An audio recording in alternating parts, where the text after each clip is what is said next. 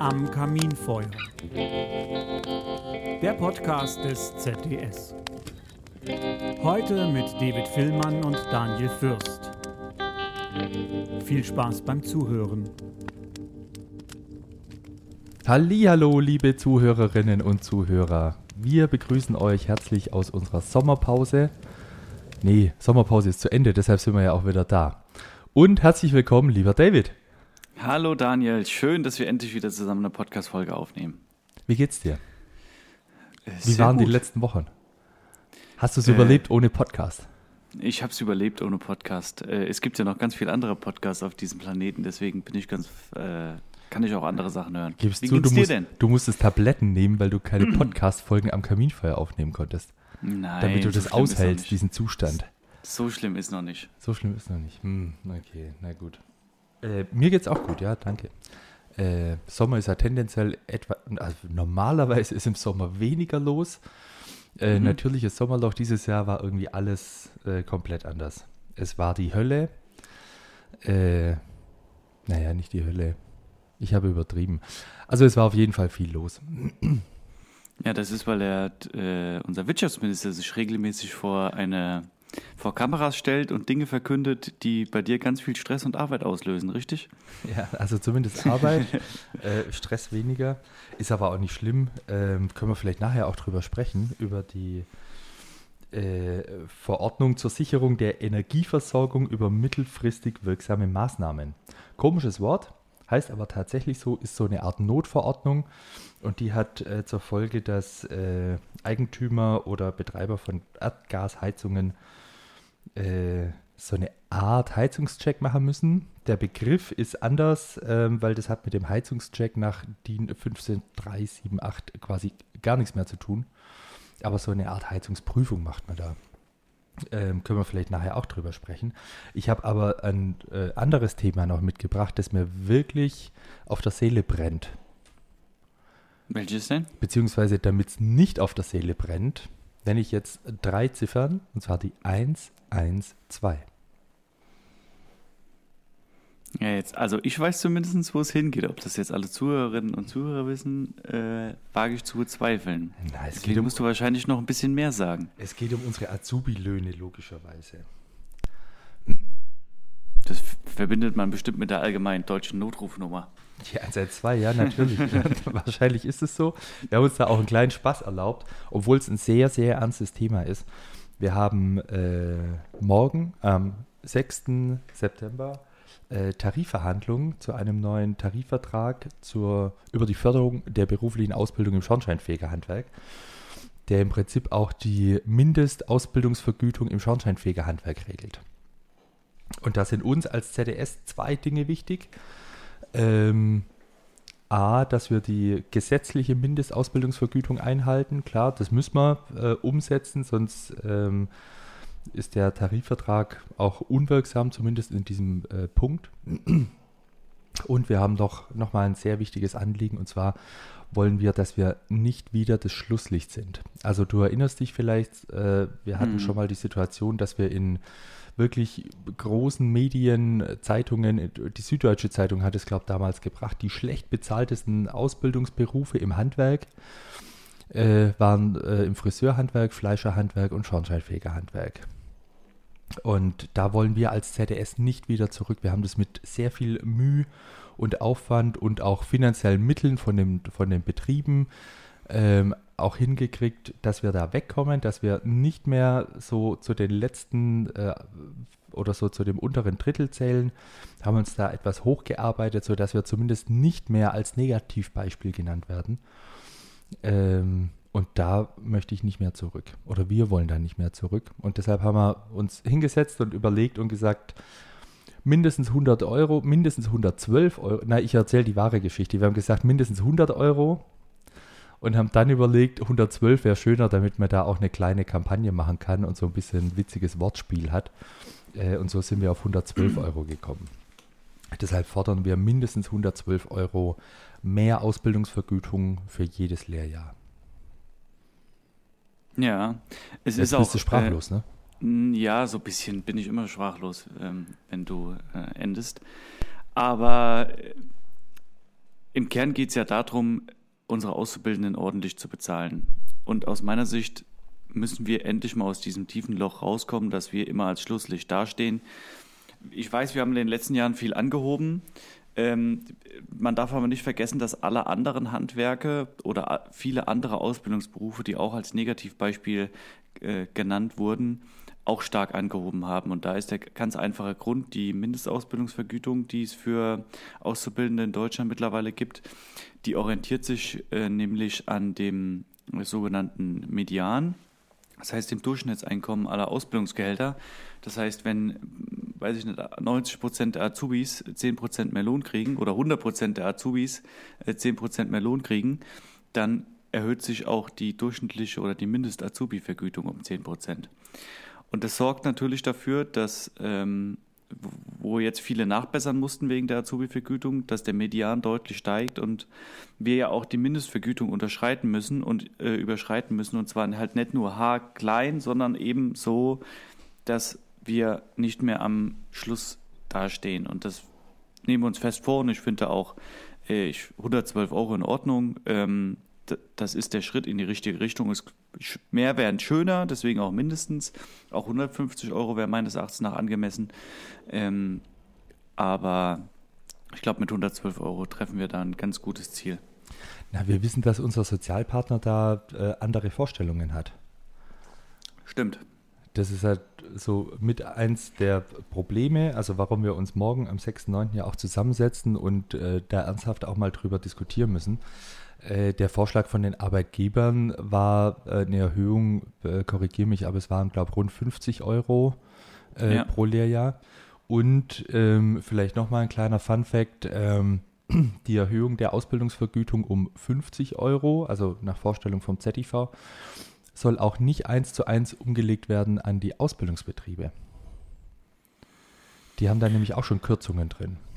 Ja, das ist für mich meines Erachtens der komplett falsche Weg, weil die Ausbildungskostenausgleichskasse ist im Kern dafür da, von Betrieben, die davon profitieren, dass andere ihre Fachkräfte ausbilden, ähm, dass die dafür zahlen, mitzahlen müssen. Also alle Betriebe zahlen ein und die, die ausbilden, kriegen Geld. Und wenn ich jetzt anfange, Azubis mehr, ich sag mal, mehr Geld zu zahlen, dass das nicht mehr an die Allgemeinheit umzulegen, an alle, dann sorgt, also dann schwächt das immer die Position des Ausbildungsbetriebes. Und ich kann mich nicht hinstellen, auf der einen Seite sagen, wir haben einen Fachkräftebedarf und es gibt zu wenig Fachkräfte und auf der anderen Seite sagen, äh, ich bestrafe jetzt sozusagen die Betriebe, die sich Zeit, Mühe und Kraft reinstecken, aus einem jungen Menschen ähm, eine ordentliche Fachkraft zu machen dass man die dann ist sozusagen benachteiligt gegenüber der aktuellen Situation. Das ist für mich vollkommen falsch. Ähm, meines, aus meiner Sicht könnten die Bestandsbetriebe durchaus oder die Betriebe, die oder alle Betriebe durchaus mehr zahlen und die Ausbildungsbetriebe sollten noch mehr Förderung kriegen. Das ist ja im Kern die, die Gretchenfrage. Also jetzt mal, der, der Tarifvertrag regelt ja ähm, im Kern drei Dinge. Also A, die Ausbildungsvergütung, wie hoch die ist. Ähm, da ist unserer Meinung nach, äh, muss ich die um mindestens 112 Euro erhöhen. ZTV sagt, die muss ich um 50 Euro erhöhen pro Lehrjahr. Ja. Äh, das Zweite, was geregelt wird, ist, wie viel Ausb äh, Ausbildungsförderung äh, Ausbildungsbetriebe kriegen. Da ist unsere Position, dass wir quasi äh, die 112 Euro ähm, quasi eins zu eins auch umlegen an die Ausbildungsbetriebe. Äh, die Auffassung vom ZIV ist, dass sie quasi die Erhöhung äh, der Ausbildungsvergütung nicht eins zu eins umlegen auf die Ausbildungsbetriebe, denn äh, nach Ansicht des ZIV dürfen die Beiträge aller schornsteinfähiger Betriebe an die AKS nicht so stark steigen. Und das ist, glaube ich, so der, der Kern, um, um den es auch geht an der, an der Tarifverhandlung. Ähm, unserer Meinung nach ja. müssen halt Ausbildungskosten auf alle Betriebe äh, umverteilt werden. Also bei 112 Euro mehr Ausbildungsvergütung macht es im Prinzip äh, für jeden Schornsteinfeger Betrieb 22,50 im Monat. Ähm, das bei steuerlichen Vorteilen, weil es ja auch äh, voll in die Betriebsausgaben reingeht etc. Also es ist überschaubar. Äh, und die Position vom ZIV ist es äh, zu sagen, ähm, nee, also ein Teil kann man da natürlich auch den Ausbildungsbetrieben äh, zugutekommen lassen, aber im Kern wollen sie Betriebe quasi äh, schonen, also denen nicht die 22,50 äh, aufbürden, sondern vielleicht nur ein Zehner. So, wobei der Zehner ist jetzt aus dem Bauch heraus, ne? also eine grobe Schätzung. Ich habe es nicht ausgerechnet. Ähm, und das ist die Frage. Also wenn ich Beiträge sparen will, dann kann man das auch auf Null setzen, die AKS abschließen, dann habe ich nämlich Betriebe maximal entlastet, zumindest was den Bereich Ausbildungskostenausgleichskasse anbelangt. Möchte aber niemand, sondern wir haben die Kasse damals gegründet, äh, um ganz bewusst Ausbildung zu fördern, um ganz bewusst Ausbildungsbetriebe zu fördern, also dass die bereitwillig auch äh, mehr ausbilden. Und zwar nicht auf eigene Kosten, sondern auf Kosten der Allgemeinheit, weil die meisten Schornsteinfegerbetriebe nicht für sich ausbilden, sondern eben für unseren Beruf. Ähm, und deshalb sind wir als ZDS auch äh, dafür, äh, die Erhöhung der Ausbildungsvergütung auf alle ja. umzulegen. Und was sich daraus dann für einen Beitrag ergibt, das muss man dann, äh, muss man dann sehen. Aber ähm, das kann ja die AKS dann ausrechnen. Ja, ich stelle jetzt einfach mal eine Behauptung auf. Also 22,50 pro Monat, glaube ich, kann sich jeder Schornsteinfegerbetrieb leisten, ohne dass er jetzt in finanzielle Notlage gerät. Ja.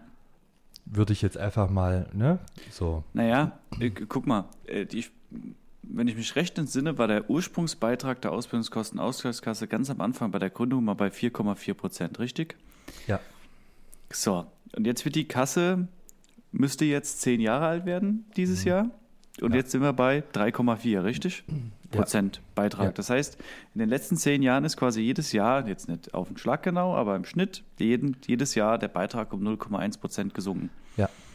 Das heißt, wenn wir jetzt noch 34 Jahre so weitermachen, wie wir das jetzt machen, immer mit Betriebe entlasten und nicht alles an die Auszubildenden weitergeben oder an die Ausbildungsbetriebe, können wir es auch gerade sein lassen. Schönes Bild, was du da zeichnest. ja, ja, also ja. Entweder entschließt man sich dazu, eine Ausbildungskostenausgleichskasse zu machen, dann macht man es richtig, oder man macht das und stellt fest, ach, es gibt Gespräche und dann reduziere ich es jedes Jahr so weit, bis es halt wieder weg ist. Das ist ja. so, ein, so, ein, klassisches, weiß ich nicht. Arbeiten entweder nach dem Minimalprinzip. Entweder versuche ich jetzt neue Tätigkeiten äh, zu akquirieren oder ich löse halt so lange Kehrbezirke auf, bis halt keine mehr da sind. Bis keine mehr da sind. Hm. Um meine Arbeit zu kompensieren. Das ja, halt ich glaube, das ist so eine Grundeinstellung, ne? Ist eine Grundhaltung. Ja, das. Ja. Ja, wahrscheinlich, also die richtigen Personen fühlen sich garantiert angesprochen, wenn sie den Podcast hier hören. Ähm, wie gesagt, es wird äh, morgen darum gehen, ähm, um wie viel die Ausbildungsvergütung erhöht wird. Ähm, ich fasse nochmal mhm. vielleicht kurz zusammen. Also A, wir sind verpflichtet, äh, die gesetzliche Mindestausbildungsvergütung äh, einzuhalten. Die beinhaltet eine Erhöhung von ungefähr 50 Euro pro Lehrjahr. Ähm, da wollen wir aber halt nicht gerade so am Rande kratzen, sondern wir wollen ein bisschen drüber sein, dass wir nicht wieder negativ in den Schlagzeilen landen. Deshalb mindestens 112 Euro pro Monat mehr Ausbildungsvergütung. Äh, ich denke, unsere Azubis sind es auch wert.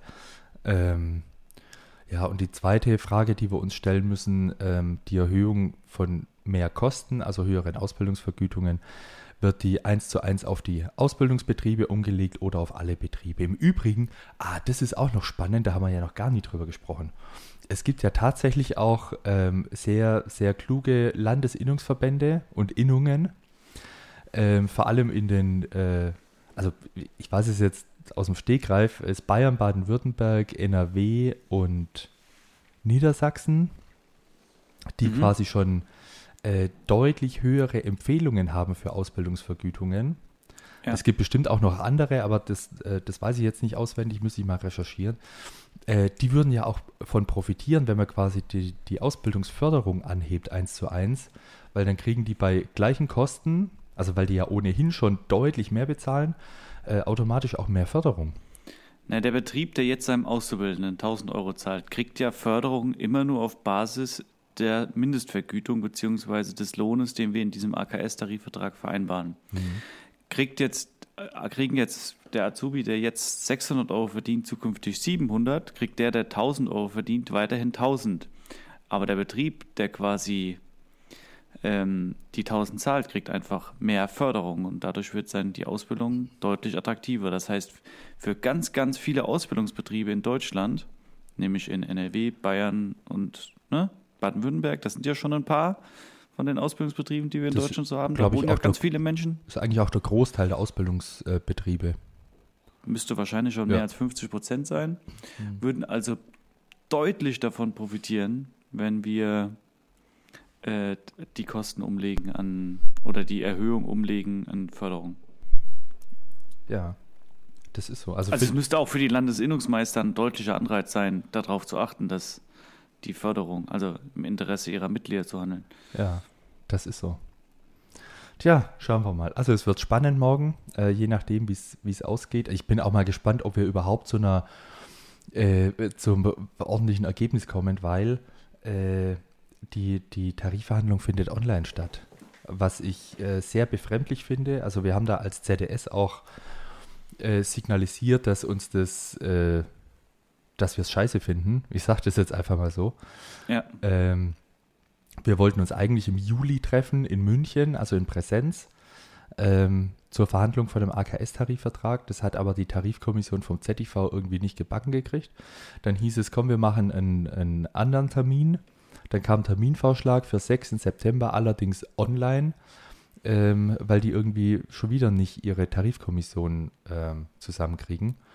Und ich weiß nicht, also jeder, der, also online kann man Inhalte austauschen etc. Ne? Das ist ein äh, sehr schönes Medium, aber um wirklich eine Debatte zu führen zur Meinungsfindung, halte ich das äh, für falsch.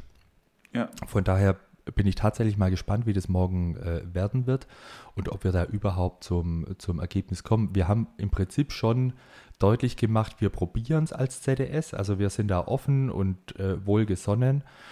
Ähm, wenn wir aber aufgrund der, äh, der Situation, wie wir in die Verhandlung gehen, also auf digitalem Weg, äh, dass das quasi zu massiven Nachteilen führt oder ne, äh, dann brechen wir auch ab. Also da müssen die in Gottes Namen ihren Arsch irgendwo in Zug oder ins Auto setzen und irgendwo hinkommen, damit Mhm. wir face to face einfach verhandeln können. Also wo sind wir denn? Ja, also ich halte von einem Online-Verhandeln gar nichts. Also für einen Informationsaustausch, wir haben da ja, glaube ich, schon mal drüber gesprochen, das ist alles schön. Aber, oder für eine Podcastaufnahme, die kann man auch online aufnehmen. Hm. Aber eine Tarifverhandlung gehört an den Tisch. Ja, Da geht es nämlich um, also da geht es um Emotionen ein Stück weit, da geht es auch vor allem um Menschen, auch um die Lebenssituation von Menschen und das macht man nicht zwischen Tür und Angel. Also, weiß nicht, ist am Ende auch Schornsteinfegerinnen und Schornsteinfeger haben ja wenig Online-Termine, aber wir haben das ja nun mal jeden Tag. Und wenn ich halt mit jemandem, mit zehn Leuten Online-Termine habe, dann sehe ich halt zwei, drei, die halt nebenbei Kaffee holen oder ans Telefon gehen. Das wird halt in einer Präsenzsitzung kein Mensch machen, weil es halt sich einfach nicht gehört. Aber online hat sich das so etabliert, dass man da einfach ein bisschen, weiß ich nicht, kann nebenher noch E-Mails checken. nebenher noch E-Mails checken, Musik hören, was anderes machen, Kamera aus und sich aufs Sofa legen. Also da gibt es ja tausende von Bildern ne? oder Konstellationen von Menschen, die irgendwas da machen. Und wenn es beim Tarifvertrag geht es um Leben, Menschen und soziale Gerechtigkeit und das hat online nichts zu suchen. Und am Ende also- ist es auch eine Frage von Wertigkeit. Also ist es, ist es mir wert, für einen Tarifvertrag äh, irgendwo hinzufahren und anzureisen mit einer Tarifkommission? Ja. Ja, zumal das, äh, das vorab, ähm, einfach weil ich es auch schon ein paar Mal gesagt habe, kann ich das auch im Podcast erwähnen. Die Tarifkommission vom ZIV ist sowieso äh, ein Witz. Also ich sage es jetzt einfach mal so, auch wohl, wohl wissen, dass mir das hinterher wieder vorgeworfen wird, aber die haben kein Verhandlungsmandat.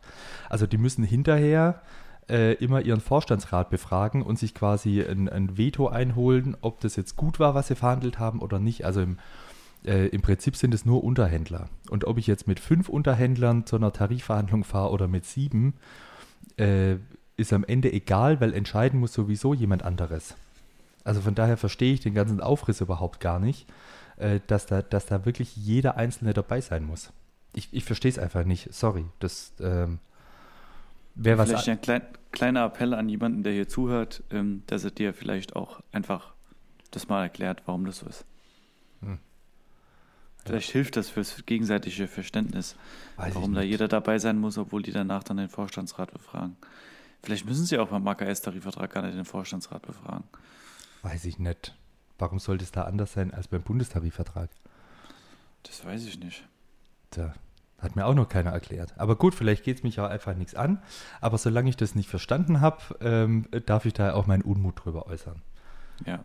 Genau. So, Übrigens fährst du nirgendwo hin, sondern du sitzt vor deinem Laptop hörst dir das an. morgen, ja.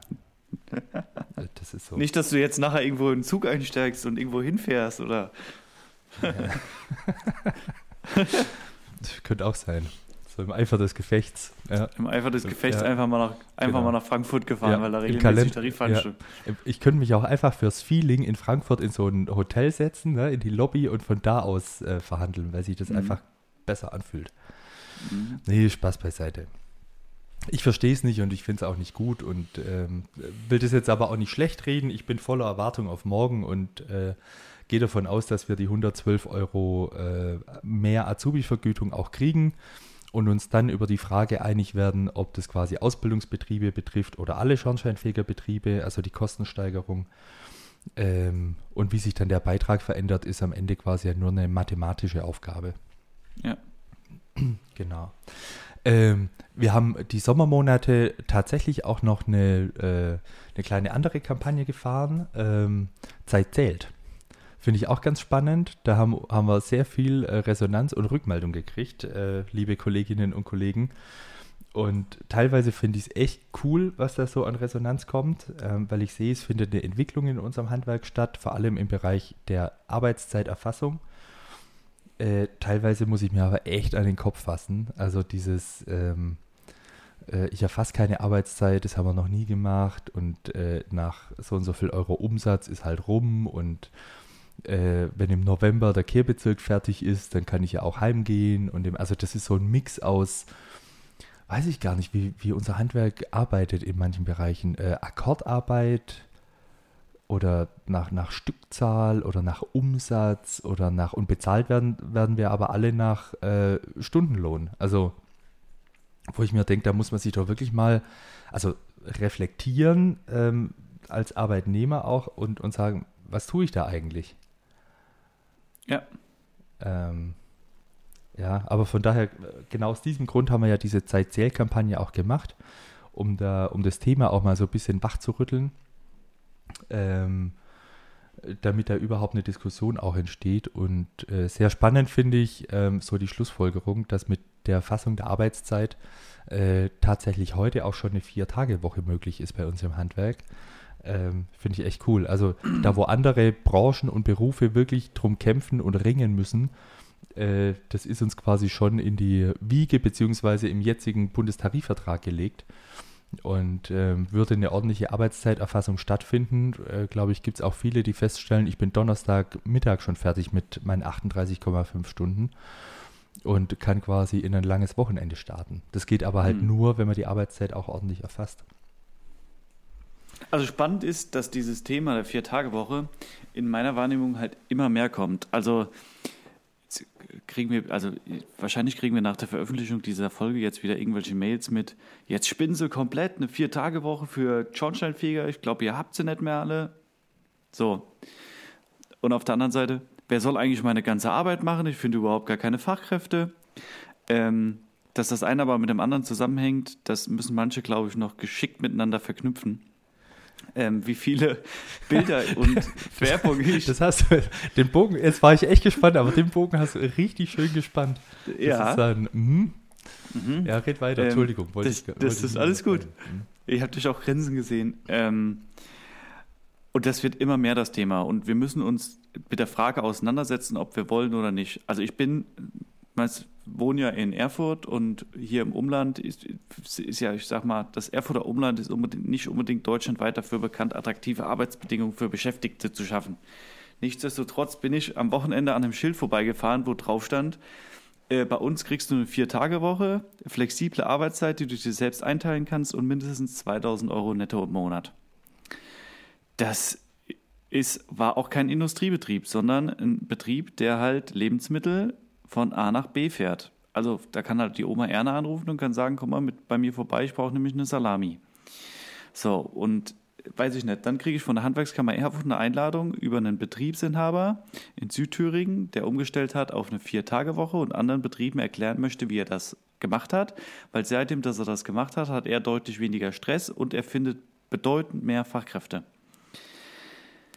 Jetzt kann man sich natürlich hingehen und das alles verteufeln und verurteilen, aber irgendwer muss halt anfangen, diesen Schritt zu gehen und muss anfangen, das zu machen, damit wir, weil das eben auch verschiedene Vorteile hat und man muss es halt im Dialog tun und nicht eben das sofort verurteilen. Und das wäre mir ganz wichtig, dass das ähm, Leute machen, ob sie das ihren Mitarbeiter und ihren Beschäftigten, also ich spreche jetzt da speziell die Betriebsinhaber gönnen oder nicht, das ist gut fürs Gemeinwohl und ist auch gut für den Beschäftigten, ist auch gut für den Betriebsinhaber oder die Betriebsinhaberin, ohne dass er das jetzt auf den ersten Blick sieht. Ja. Aber dafür muss man sich erstmal darauf einlassen. Das ist schon mal wichtig, ohne das sofort zu verurteilen. Ja, und das ist tatsächlich, also wenn wir Nachwuchs finden wollen für unseren Beruf, müssen wir an der Arbeitszeit irgendwas verändern. Also wir hatten in der letzten Tarifrunde äh, die Forderung nach einer flexiblen Arbeitszeit beispielsweise, die wir auch äh, umgesetzt bekommen haben im Bundestarifvertrag. Ähm, aber es ist tatsächlich so, ich habe da gestern erst einen Bericht gelesen bei uns in der Südwestpresse. Ähm, das sind quasi die führenden Professoren äh, von der Hochschule Neu-Ulm, ist da federführend tatsächlich, ähm, die gesagt haben, Bezahlung ist wichtig, aber ist bei weitem nicht mehr alles, um Fachkräfte zu finden und vor allem Fachkräfte auch halten zu können. Äh, und das heißt, wenn wir Nachwuchs finden wollen, äh, das hast du sehr schön formuliert. Da müssen wir im Bereich Arbeitszeit, Arbeitszeiterfassung auch äh, nachjustieren. Und es geht natürlich nur, wenn die Arbeitszeiterfassung auch überhaupt erstmal durchgeführt wird. Und ja. egal, ob das unserem jetzigen Berufsangehörigen passt oder nicht, also äh, weil es schon immer so war oder weil wir das noch nie so gemacht haben oder weil die in ihrem Betrieb äh, eine gute Regelung gefunden haben etc., ähm, aber die müssen sich da trotzdem mit anpassen und einfach das große Ganze betrachten und nicht nur äh, den Mikrokosmos äh, Schornsteinfegerbetrieb, sondern einfach mal ein bisschen über den Tellerrand hinaus gucken. Ähm, und es hilft uns allen als, äh, als Berufsgruppe, ähm, wenn da quasi äh, einfach was passiert, wenn wir da moderner werden. Ich habe da auch große Hoffnung in den neu gewählten Vorstand vom Zentralinnungsverband. Das sind äh, coole Kollegen, sind auch ähm, jung, jung geblieben. Ähm, und ich glaube, die haben da auch Verständnis für tatsächlich. Ob die das natürlich mhm. umgesetzt kriegen in ihren Reihen, das weiß ich nicht. Ähm, Habe ich große Hoffnung. Ähm, will die auch nicht von vornherein äh, aufgeben schon. Ähm, ja, bin ich mal gespannt. Aber es wird auf jeden Fall Thema werden, auch in der anstehenden Tarifrunde. Ja. Eine Sache noch, ich würde gerne auch ähm, noch eine kleine Ansage an unsere Mitglieder machen, wenn ich jetzt schon mal die Möglichkeit habe, hier die direkt anzusprechen. Oh, man hat dir ein Mikro gegeben. Ja, man hat mir ein Mikro gegeben und bei so manchen Themen drehe ich einfach, also ist für mich einfach unverständlich. Ähm, wir kriegen auch Feedback mit, der ZDS verarscht uns Mitglieder jetzt mit unserer Arbeitszeitkampagne, weil dann würde ja auffallen, dass ich gar keine 38,5 Stunden arbeite. Das geht mir, also diese Aussage geht mir so dermaßen auf den Keks, weil wenn der Mitarbeiter oder unser Mitglied nicht 38,5 Stunden arbeitet, sondern vielleicht nur 30 und manche tun ja nur 30 Stunden arbeiten und der wird trotzdem bezahlt für 38,5 Stunden, dann gibt es zwei Möglichkeiten. Entweder mein Chef findet das so in Ordnung und duldet das, ja, dann, kann ich das okay. aber auch in Arbeitsvertrag schreiben und zukünftig immer direkt drei, nach 30 Stunden Feierabend machen und muss nicht zwei Stunden im Wald rumsitzen. Ja. Der Chef ist ja auch nicht bescheuert. Auch der war mal Mitarbeiter und weiß, wie der Hase läuft. Das ist jetzt wirklich kein Geheimnis, dass manche zwei Stunden im Wald rumlungern. So. Oder es gibt die zweite Variante. Ich chill heimlich im Wald oder mache irgendwelche anderen Sachen und bin beim Bäcker oder sonst irgendwo und gebe an, dass ich 38,5 Stunden arbeite. Das ist meines Erachtens nach falsch. Das erfüllt nicht den Arbeitsvertrag. Genauso wie wir darauf achten, dass der Arbeitsvertrag auf der einen Seite angehalten werden müssen, müssen wir auch darauf achten, dass der auf der anderen Seite angehalten wird. Und was noch viel schlimmer ist, man fällt halt allen anderen damit in den Rücken. Weil es gibt echt viele Kollegen, auch wenn die Leute, die jetzt sich angesprochen fühlen, das nicht glauben, aber es gibt echt viele Kollegen, die reißen sich den Arsch auf und arbeiten 40, 41, 42, 43 Stunden und haben darauf einfach keinen Bock mehr und kriegen das nicht bezahlt. Und sich dann rumzudrehen und zu sagen, der ZDS verrät mich, ist deren Kollegen echten Arschtritt gegenüber und im Übrigen allen Kollegen Arschtritt gegenüber, die sich versuchen, für eine Lohnerhöhung einzusetzen, weil wenn ich nicht voll arbeite und beim Chef angebe, dass ich voll arbeite, dann bringe ich eben nicht die Umsätze, die ich bringen kann und dann ist der Chef von diesem Mitarbeiter der Letzte, der sich für eine Tariferhöhung für alle Beschäftigten einsetzt. Und wenn ein Land flächendeckend die Leute oder die Mitarbeiter alle flächendeckend ihre Chefs verarschen mit zu wenig Arbeit und dadurch das ganze Bundesgebiet darunter leidet, dass nicht ordentliche Löhne gezahlt werden, weil das Bundesland vielleicht zu groß ist, ganz ehrlich, dann ist das echt, hat das nichts mit einer für alle und alle für einen zu tun. Gar nichts, null. Hm. Und das nervt mich. Das ist so, unterschreibe ich genau so. Und ähm, ich glaube auch tatsächlich, äh, diejenigen, die es ernst meinen und normal arbeiten und auf die, auf die 38,5 kommen, äh, selbst die würden erschrecken. Also wenn die wirklich mal Arbeitszeit erfassen, was auch alles Arbeitszeit ist und was damit dazugehört, ähm, glaube ich, gibt es ganz viele Kolleginnen und Kollegen da draußen, die kommen mit einem Wimpernschlag automatisch auf 40, vielleicht sogar 42 Stunden pro Woche. Einfach weil die überhaupt gar nicht wissen, ähm, was alles zur Arbeitszeit gehört oder sich das vielleicht gar nicht trauen, mit aufzuschreiben. Ähm, aber auch das muss sich ändern tatsächlich. Ja. Es werden einfach in dem Punkt echt viele Kolleginnen und Kollegen voll über den Tisch gezogen. Ja. Ohne es zu merken. Ganz im Gegenteil, die finden das sogar noch schlecht, wenn sie ihre Arbeitszeit erfassen müssen. Das ist so irre. Ja weil das mit so viel Aufwand verbunden ist. Wobei so schlimm ist es gar nicht. Ähm, ich habe das ausprobiert mit unserer ZDS-App, ist quasi eine voll integrierte Arbeitszeiterfassung drin.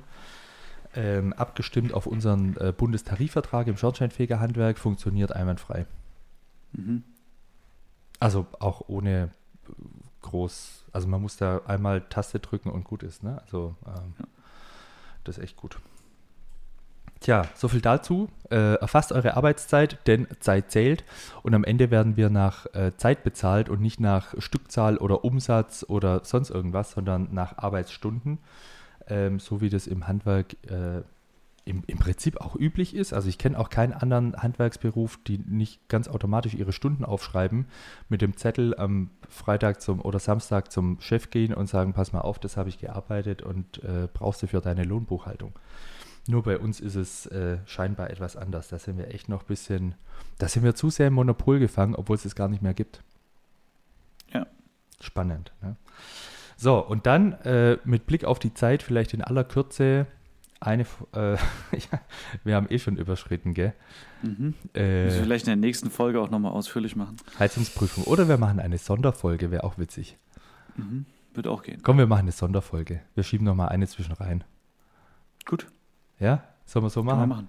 Mhm. Sehr gut, dann können wir nämlich auch unseren äh, Referatsleiter Energie mit dazu holen, den Justus genau. Schrader. Äh, der ist da federführend auch zuständig ähm, für die, äh, den Bereich Heizungsprüfung, Heizungsoptimierung, alles, was da aus dem Bundes, äh, Bundesministerium für Wirtschaft und Klimaschutz in den letzten Wochen quasi gekommen ist äh, und ab 1.10. auch gelten soll. Ja. Gut. In diesem Sinne, lieber David, äh, es war mir eine Freude. Schön, dass wir uns jetzt wieder regelmäßig sehen, alle zwei Wochen am, an unserem Kaminfeuer, um über wichtige, manchmal auch unwichtige, nee, unwichtig gibt es nicht, also um über wichtige und nicht so wichtige Themen in unserem Handwerk zu sprechen. Und ähm, versprochen ist versprochen, wir machen eine Sonderfolge zu Heizungsprüfung und ansonsten sehen wir uns äh, turnusmäßig in zwei Wochen wieder. Ja, vielen Dank fürs Zuhören und immer dran denken, unserem Podcast fünf Sterne zu geben. Dankeschön. Ciao. Ciao.